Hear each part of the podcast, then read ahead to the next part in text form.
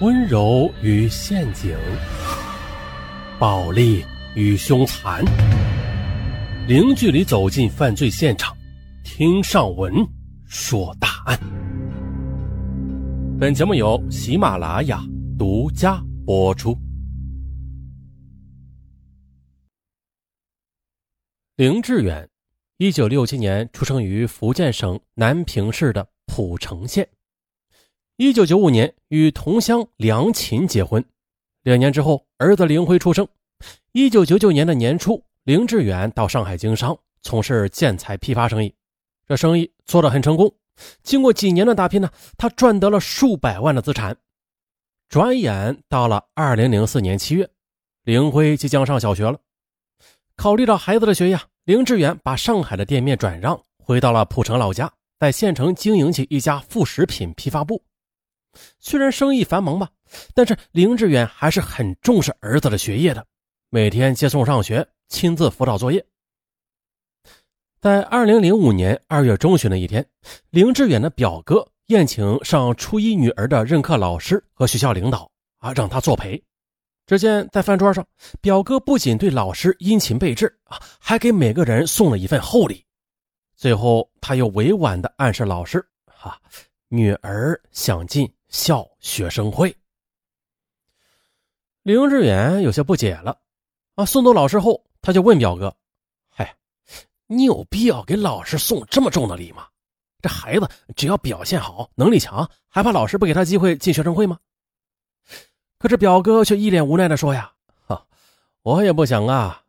可是呢，现在家长都这样，你不这样，那老师怎么会对你孩子好啊？而且我女儿一心想进学生会。”我不给老师表示一下，怎么能行啊？林志远颇有些不以为然。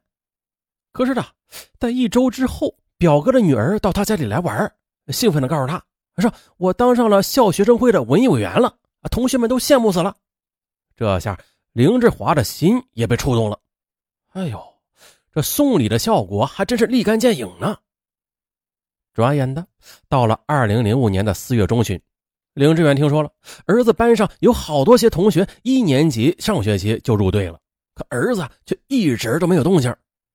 当他询问儿子时，儿子理直气壮地说：“他们的爸爸妈妈都给老师送花，那他们肯定会有红领巾的呀。”哎呦，这儿子这话虽然是为自己辩解的意思啊，但是不难听出了，家长给老师送礼都是公开的事了。此时林志远又想到表哥的话，他这才醒悟。自己以前是太傻了，啊！为了宝贝儿子，他决定了在老师身上多下点功夫。这不，五一节快到了，林志远打算给儿子的班主任老师送一份礼物。凭着在生意场上的经验，他知道，如果自己像别的家长那样送花，那肯定引不起老师的重视的。啊，要让班主任对自己的孩子另眼相看，那礼物就得有点冲击力。哎，就这么来。林辉的班主任名字叫。赵元英，时年三十四岁的赵元英，家住福建省浦城县的城关镇。其夫刘义斌在上海做生意，家中常年只有赵元英和女儿刘丹丹两人。林志远知道了，女人都喜欢化妆品，于是他趁着出差福州之际，花了两千元买了一套资生堂的高档化妆品，让儿子送给班主任。果然的。当天晚上，他就接到了赵元英的电话，说呀，他不该送那么贵重的礼物，还客气的说啊，要还给他。这是儿子上学后，林志远第一次接到班主任的电话，他心里暗喜啊，啊，急忙解释说，是朋友的妻子在代理这个化妆品，这内部价格呀比较优惠。他还说了，如果赵元英真的要退回来，那就太见外了。赵元英笑道，哈，那既然这样，那就下不为例了啊。接着，两人自然而然的就聊到了林辉在学校的情况。林志远便趁机问他：“啊，呃，赵老师啊，我儿子是不是表现不太好啊？啊，为什么到现在也没有当上少先队员呢？”哎，可没想到啊，赵元英却夸赞林辉，说说他近来表现不错，下一批少先队员的名额肯定有他。果然呢，五一过后，林辉就如愿的当上了少先队员。看着儿子高兴的又蹦又跳，林志远更加坚定：哎呀，这表哥的话果真没有错呀！想让孩子得到老师的照顾，家长还真的得在背后做点工作。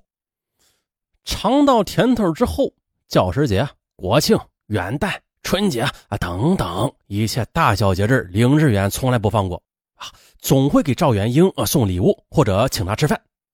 两人就这样渐渐的熟络起来了。让林志远欣喜的效果也很快显现出来了。儿子在班上当上了体育委员，这期末评三好学生也总是榜上有名。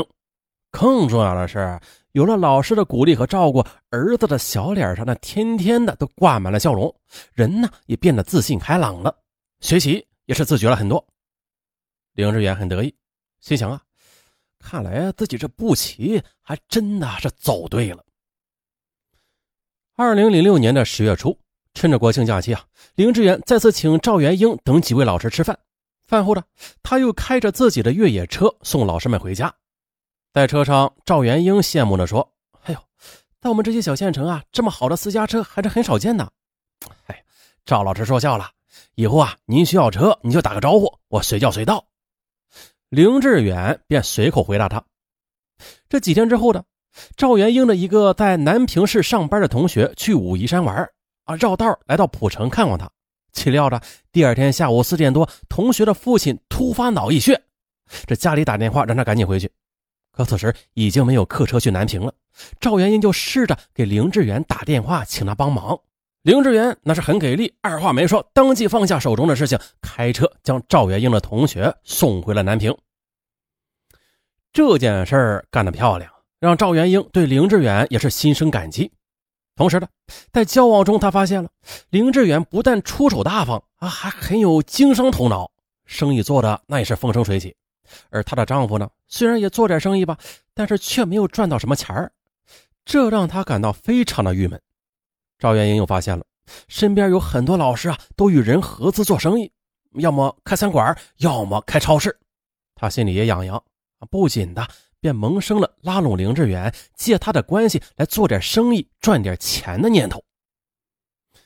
二零零七年春节期间的林志远打电话给赵元英拜年，在电话中呢，赵元英特意告诉他说：“我们学校每一届的小学毕业升初中的时候啊，有五个由班主任和学校领导推荐上重点中学的名额，林辉进步很大的。等他升到毕业班时，我会尽量的推荐他的。”让孩子上重点中学是每个学生家长的梦想啊！啊，听了赵元英的话，林志远自然是感激不尽。那之后，他对赵元英是更为极力讨好了。